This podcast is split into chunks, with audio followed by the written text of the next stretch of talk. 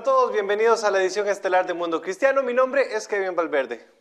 Mi nombre es Angie Zamora y como siempre es un gusto estar aquí con todos ustedes. ¿Qué le tenemos preparado a continuación? Se lo presentamos.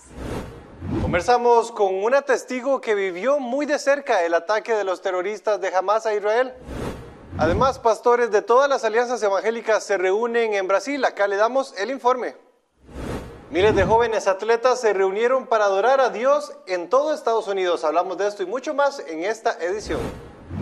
Y como lo veíamos en titulares, seguimos de cerca todo lo que sucede en torno a la guerra entre Israel y el grupo terrorista Hamas. Y precisamente hoy nos acompaña Melania Peinlolo, a quien le agradecemos mucho por estar con nosotros. Ella nos va a compartir los momentos de terror que vivió su sobrino David Hiblon, un ciudadano israelí que desapareció en medio del conflicto contra el grupo palestino Hamas. Melania, bienvenida a Mundo Cristiano y explíquenos cómo fue que se dio toda esta terrible situación.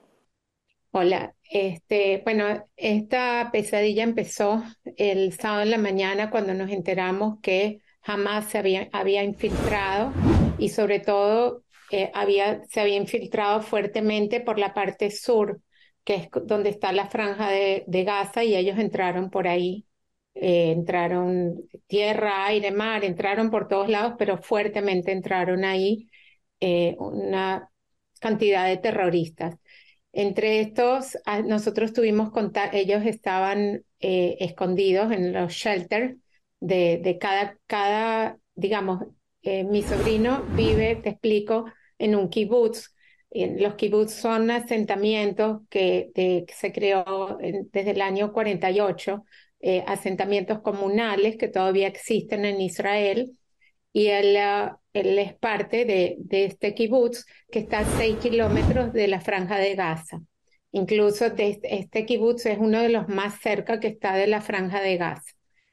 Este, nosotros hasta la una de la tarde tuvimos la familia comunicación con él, donde la última comunicación que, tuvimos, que él estaba en su, en su, digamos, en su casa. Cada casa tiene como un shelter, como un refugio.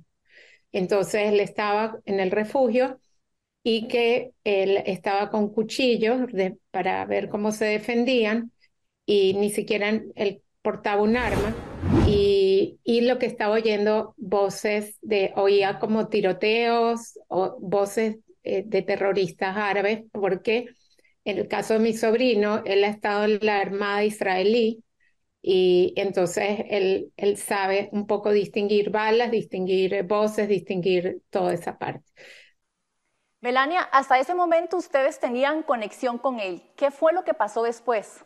Bueno, en todo esto, hasta la una de la tarde eh, que nosotros tuvimos conexión con ellos, luego nos desconectamos, la familia pudo acceder a la gente del kibbutz algunas personas del kibutz y dijeron de que ellos lo habían visto hasta la noche en, los, el refugio, pero que no supieron más nada de ellos a partir de la madrugada. Entonces, y un vecino pudo lograr entrar a la casa y la vio vacía. Entonces dijeron, bueno, no hay rastros de sangre, lo secuestraron, porque no aparecían, no daban señal.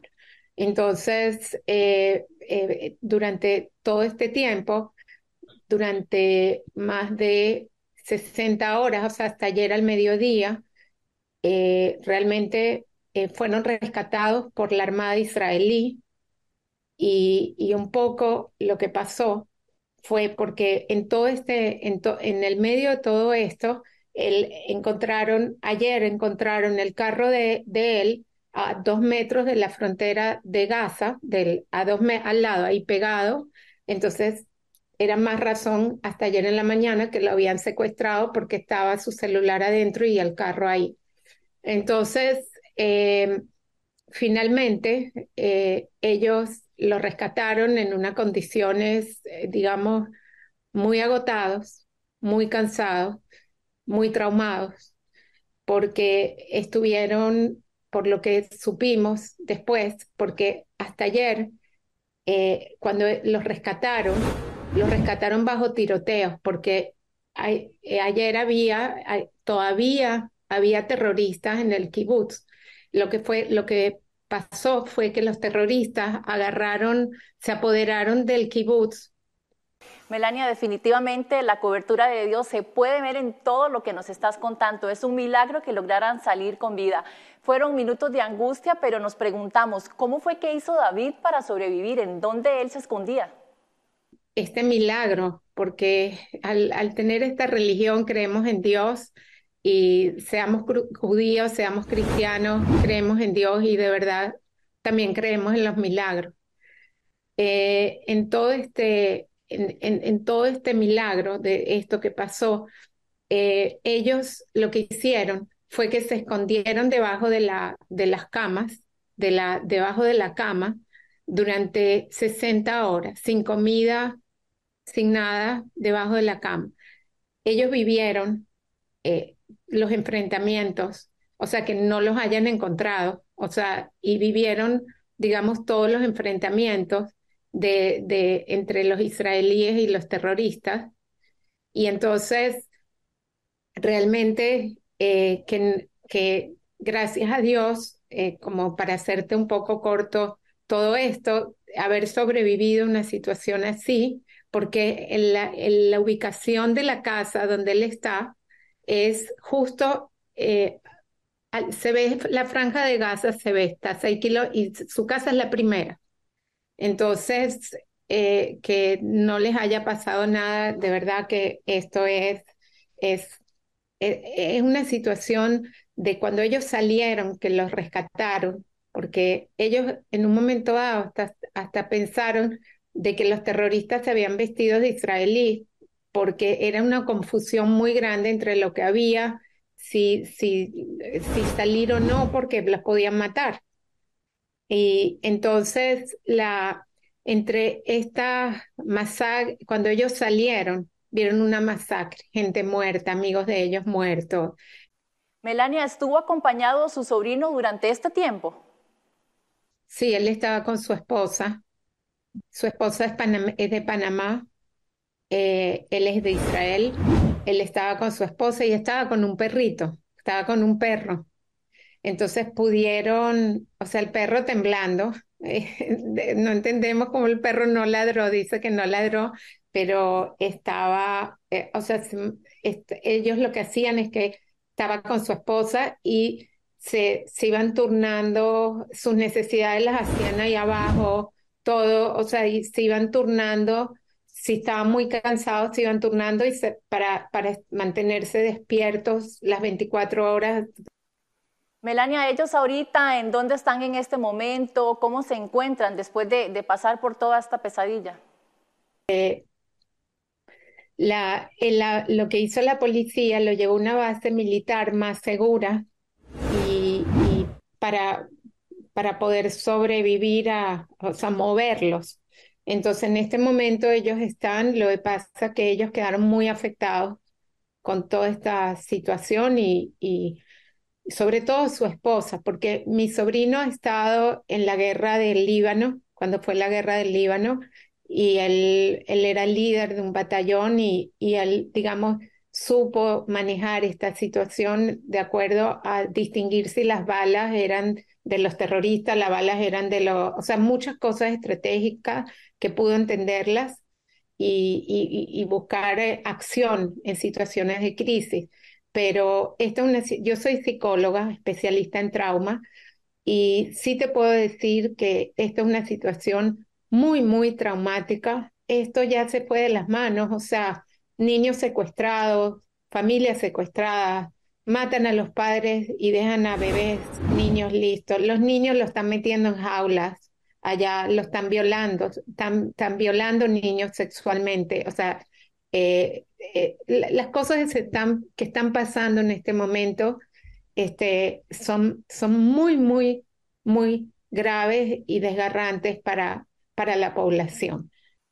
Definitivamente es una situación terrible que todos queremos que acabe ya. Melania, ¿algún mensaje que usted quiera compartir con quienes puedan estar atravesando pues alguna situación eh, similar con algún familiar? Que al, aparecer mis sobrinos, eh, dar una esperanza a las familias secuestradas que tienen a sus hijos, a los padres del mundo de Israel y los que están fuera que tienen sus hijos secuestrados allá, darle la esperanza de que, de que pueda haber pasar un, un milagro como esto de en una situación tan difícil haber sobrevivido y dar mucha fuerza en este momento para poder salir adelante. Así es, Melania, Dios permita que las personas secuestradas pues puedan salir con vida y, le agradecemos mucho su tiempo y por abrir su corazón para compartir una situación indescriptible y deseamos que muy pronto ambos puedan volver a casa sanos y salvos. Gracias, gracias a ustedes. Hasta luego. Gracias, Melania. Conversábamos con Melania Benlolo, quien compartía los momentos de terror que su sobrino y esposa vivieron al lograr escapar del grupo terrorista Hamas, guerra que inició el pasado 7 de octubre. Hacemos una pausa y ya seguimos con más aquí en Mundo Cristiano. La mejor noticia es que aunque la vida tiene momentos duros, fui la vergüenza de Las Vegas. La más grande vergüenza que alguien haya pasado en Las Vegas es Olga Biskin cuando Juan Gabriel la planta. Siempre puede mejorar. Entonces Dios no solamente me salvó la vida, sino que me libró de la cárcel. Solo hay que decidirse por el camino correcto. Cuando no quieres tu vida y empiezas a entregar tu vida por otras personas, ahí es en donde te das cuenta que vale la pena vivir. Lo que puede suplir Dios, nadie en este mundo lo puede suplir. De rodillas y le dije, Señor, si me dejas salir de aquí un día, yo te prometo que me voy a dedicar a ti y voy a dedicarme a la, a la música, que es lo que tú me has dado. Conéctate a Vive Más y experimenta las historias de personas que descubrieron que vivir es mucho más que existir. El amor humano sin Dios no es suficiente para que una relación perdure. Búscanos como Vive Más TV en Facebook y llénate de vida. Bueno, y lo veíamos en titulares. Pastores de diferentes alianzas evangélicas se reunieron junto con la Alianza Evangélica Latina en Brasil para conversar temas importantes. ¿Qué conversaron? Para eso nos conectamos hasta Brasil con nuestro director Jonathan Villarreal. Jonathan, ¿todo bien? Hola Kevin, sí, estamos acá, como dice usted, desde Brasilia, Brasil, muy contentos, en una semana muy productiva para todo lo que la iglesia ha estado haciendo. Jonathan, háblenos de esta reunión. ¿Cuáles fueron los puntos más importantes que se tomaron en cuenta y qué se conversó? Y por supuesto, Kevin, vamos de inmediato con toda la información y todo lo que ha estado sucediendo aquí. Rápidamente, quiero presentarles las primeras declaraciones al inicio de esta asamblea que dio eh, el pastor Juan Cruz, presidente de la Alianza Evangélica Latina. Bueno, Brasil por el idioma queríamos integrarlo, siempre Brasil se mantuvo, aunque está en América Latina, se mantiene un poco, yo diría, no, no, conocemos mucho de Brasil y queríamos que el idioma no sea una barrera. Por eso estamos acá. Con traductor, igual estamos acá. los que hablamos español entendemos un poco de portugués, ¿verdad? Y esta semana vamos a tener una semana de mucho trabajo en tres pilares importantes. Primero, compliance, rendición de cuentas. Nosotros necesitamos que nuestras alianzas, las entidades, sean ejemplos en rendición de cuenta ante el gobierno, ante sus feligreses, ante sus donantes. Es muy importante. Segundo punto, iglesia y política. Es un tema que muchos países hoy necesitan saber cómo manejar una alianza o la iglesia y la política partidaria. Y tercero, gestión y sustentabilidad. Serán los tres temas importantes que se van a tratar en las mañanas. También conversamos con Sandy Cancino, quien viene representando una organización cubana y también nos cuenta cómo ha sido el proceso posterior a haber sido perseguido por el gobierno y estar tres años con muchas limitaciones. Lo que he visto me agrada mucho porque precisamente trabaja en la unidad pastoral, algo que también he tenido experiencia en ese sentido en Cuba. Y, y también trae a trabajar con ellos estas asociaciones, estas organizaciones que trabajan también apoyando la visión de, de a él. Creo que todo en la vida de creyente es un reto de fe, todo, todo está ahí, en, la fe. Por lo tanto, mi mensaje a, a la comunidad cristiana es que tengan una relación íntima con Dios. Conversamos con el pastor Carlos Navas, quien es presidente de la Alianza Evangélica del Salvador, y nos contó su expectativa y lo que le ha beneficiado de estar acá en esta Asamblea General de la Alianza Evangélica Latina. Bueno, nos interesa mucho el tema de cómo poder ir más profundo en la transformación de las naciones. Proyectos que nos ayuden a ir más profundo en, la herramienta para poder eh, cautivar naciones, llegar a la familia, llegar a los jóvenes, llegar a los niños. ¿Qué están haciendo? ¿Qué otras prácticas hay? ¿Quién está haciendo esta estrategia o, esta otra para poder implementarla y, hacerla útil en El Salvador? Y del Salvador nos fuimos hasta Argentina, donde hablamos con Matías Franco, quien es parte de la Alianza Cristiana de Iglesias Evangélicas de la República Argentina, y él nos contó qué le ha parecido este evento y parte de lo que han estado impulsando. Excepcional porque se unen dos conceptos que son, a mi criterio, muy importantes, que es la unidad y el plan y la estrategia. Entonces, eh, cuando uno está en unidad eh, y, encima se trabaja en mesas, como estuvimos, entre otras cosas, ¿no? Porque aprendemos y colaboramos. Eh, juntos se da eso que, que, en la Biblia nos enseña, donde hay multitud de consejeros, hay sabiduría. Así que bueno, aplauso y, celebro este tiempo de la Asamblea. Durante este tiempo las iglesias y las alianzas fueron capacitadas en temas muy importantes. Uno de ellos es la relación entre la política, el Estado y todo lo que esto puede generar. Para este caso, quien fue el expositor es Jorge Gómez, quien fue expresidente de la Alianza Evangélica de Costa Rica y actual directivo de la Alianza Evangélica Latina. Escuchemos cuál fue su presentación. Estuvimos hablando realmente de la relación que debe tener el Estado con la iglesia como institución. Hemos hablado que ambas son instituciones muy diferentes, sin embargo deben interactuar en la parte operativa en el sentido del servicio que la iglesia puede dar no solamente a las comunidades, al Estado y ser una herramienta en medio de cualquier circunstancia y esfera o ámbito en que se pueda relacionar la iglesia dentro del ámbito gubernamental, debemos reconocer a los gobiernos como una forma de poder la iglesia servir y no solo estuvieron los presidentes y algunas otras personas, sino también comisiones de trabajo. Judith Barbieri lidera una de estas comisiones y nos cuenta cómo ha sido el trabajo en esta semana acá en Brasilia. Bueno, estamos muy felices que en este año hemos podido lanzar la Comisión de Comunicaciones de AEL. Y sí, estamos preparando toda una estrategia para estar conectados con todas las alianzas de todos los países, en especial comunicadores de cada país que representan esta alianza. Una cena oficial también, eh, compañeros, eh, de la celebración de los 10 años de la Alianza Evangélica Latina. En este evento muchas personas participaron y fue muy importante. Y también pudieron ahí dar muchos reconocimientos a algunas organizaciones. Hablamos con dos específicamente, la Asociación Luis Palau y One Hope. Ellos, sus directores, nos cuentan cómo estuvo el evento y la importancia de este reconocimiento. Y hoy nos reunimos aquí eh, a celebrar los 10 años de la EL y era una fiesta, era una cena, una cena que, que quisimos tener de confraternidad, de conexión simbólica, donde se hicieron muchos se encontraron después de mucho tiempo, conexión. La cena fue la excusa. Agradecemos a Dios por este privilegio que nos ha dado de poder estar aquí, ser parte de la Alianza Evangélica Latina eh, y de parte de nuestro presidente Rob Hoskins y nuestro vicepresidente de América Latina, Emilio Reyes, queremos darle gracias por este privilegio. Nos sentimos muy honrados porque creemos en la niñez, creemos en la juventud, creemos en afectar el destino de los niños para que se cumpla la palabra donde dice eh, instruir al niño en su camino para que aun cuando sea viejo no sea parte de ella. Así que ese es, nuestra, eh, lo que nos motiva a estar aquí y verdaderamente damos gracias a Dios por la Alianza Evangélica Latina que ha abierto las puertas para que podamos colaborar. Bueno, realmente nos sentimos honrados porque que reconozcan a una entidad de servicio. Las iglesias cuando se reúnen es causa de orgullo, santo orgullo, digamos, porque déjame explicarte esto. Nosotros somos una organización que nacimos, vivimos para ponernos al lado de la iglesia, para someternos debajo de la iglesia, para ayudar, para apoyar, pero no para salir a la superficie, porque es la iglesia de Jesucristo la que tiene la responsabilidad de evangelizar, de trabajar, y, nosotros estamos para apoyarlos a ellos, y de pronto que ellos nos reconozcan a nosotros, decimos, wow, gracias a Dios, gracias a Dios porque, bueno, Quizás alguna cosa estamos haciendo bien por misericordia de Dios nada más, pero algo estamos haciendo bien, se lo debemos al Señor y nos sentimos muy honrados. En el marco de este evento, muchas otras entidades asociadas se incorporaron a la alianza. Esta firma eh, de estos ingresos fue muy importante y una parte importante de esta asamblea. Vamos a ver lo que dijo Juan Cruz también sobre esto y además Alejandro Zamora, quien es nuestro director de desarrollo estratégico para América Latina en CBN, que nos cuenta la importancia de esta asociación.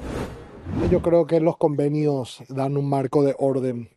Creo que la EL eh, y la entidad asociada tienen que plasmar por escrito qué las entidades esperan de la él y qué nosotros esperamos de la entidad. Yo creo que lo que escrito está, escrito queda. Cuando está todo por escrito podemos avanzar con mucha tranquilidad en una línea de trabajo ya marcada y eso evita muchos contratiempos, ¿verdad?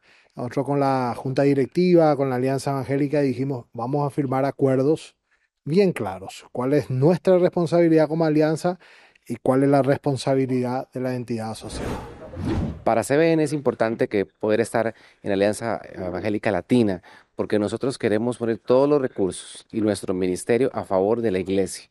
Es parte de la razón de ser de nosotros como ministerio, de todo lo que los materiales, los programas y recursos que tenemos para la evangelización puedan ser canalizados para fortalecer y ser utilizados por el cuerpo de Cristo. Continuamos con mucha más información acá desde Brasil, específicamente en Brasilia, donde se ha estado realizando la Asamblea General de eh, la Alianza Evangélica Latina. Hoy específicamente nos encontramos desde el Senado Federal de toda la República de Brasil, donde ha habido un acto hermoso y donde hemos podido conversar eh, con diferentes eh, representantes y también con muchas personas que se han hecho sentir acá para poder hacer este acto donde se le ha hecho un homenaje a la Federación o la Alianza Evangélica de acá, específicamente de Brasil. Vamos a ver las declaraciones de su director ejecutivo ante esta reunión. Nosotros estamos servindo a Dios, eh, intentando hacer lo que creemos ser su voluntad, pero eso es importante porque estamos viendo que estamos en camino cierto. Eh, creemos, nuestro propósito es servir a la sociedad brasileña, es que, seamos vistos por toda la sociedad como un pueblo que sirve que está para hacer bien. También tuvimos la oportunidad de hablar con la senadora actual, Damaris Alves, usted la reconocerá porque fue la ministra de Familia del gobierno de Jair Bolsonaro, donde ella pudo ejecutar cambios fundamentales que eran muy importantes. Ella nos contó cómo es ahora, en este momento, la situación que está viviendo Brasil. No, ellos ya desmontaron todas las políticas que se propusieron para fortalecer los vínculos familiares, incluso desmantelaron todas las propuestas iniciales, incluso el presupuesto para estas políticas ya está destinado a otros programas. Hay un completo desmantelamiento de las políticas del fortalecimiento de la familia en Brasil. Y ahora vamos a escuchar el balance que hacen tres presidentes de diferentes alianzas evangélicas, la de México, en este caso también el representante de Venezuela y el presidente de la Alianza Evangélica de Costa Rica sobre cuál fue el balance que hacen y la importancia de este evento. Damos gracias a Dios por estos 10 años de la Alianza Evangélica Latina. Pensábamos que íbamos a ir más lentos y realmente a los 10 años hemos tenido tantos logros y uno de esos logros es estar hoy aquí en la Cámara de Senadores en Brasilia.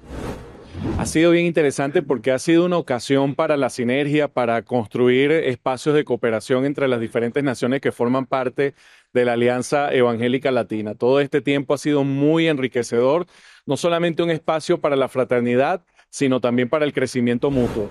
Eh, la verdad es que ha sido algo muy interesante todo lo que se ha desarrollado. Un país hermoso, nos han recibido de una forma muy especial. Eh, la verdad es que se han esmerado los hermanos de Brasil, los anfitriones, para poder atendernos y bueno, el balance que podemos decir es que ha sido una eh, muy excelente este, asamblea general de todos los países de Latinoamérica, que hemos compartido temas de interés para el avance de la obra, pero también para fortalecer esta institución llamada él, para que podamos ir creciendo y ir fortaleciendo eh, cada uno de los proyectos, de las gestiones, y compañeros, estamos muy agradecidos con Dios por haber estado acá en esta importante cobertura. Les agradecemos a ustedes también todo el trabajo que han hecho para poder llevar por medio de nuestras redes sociales y diferentes medios eh, digitales lo que ha sucedido acá. Soy Jonathan Villarreal, director de Mundo Cristiano, y ha sido un placer estar acá. Kevin, continúe usted con más allá desde el set principal. Bueno, Jonathan, vamos a estar atentos a todas las conversaciones y esperamos al informe que usted nos traiga desde allá. Gracias. Y seguimos con más. El evangelista y orador motivacional Nick Bujikit anunció que el banco en el que ha estado trabajando para lanzar y apoyar los esfuerzos pro vida se abrirá poco después de años de planificación. ProLife Bank es una institución que tiene como objetivo honrar a Dios primero, sirviendo a las personas y eligiendo siempre apoyar la vida, toda la vida, según se puede observar en su sitio web.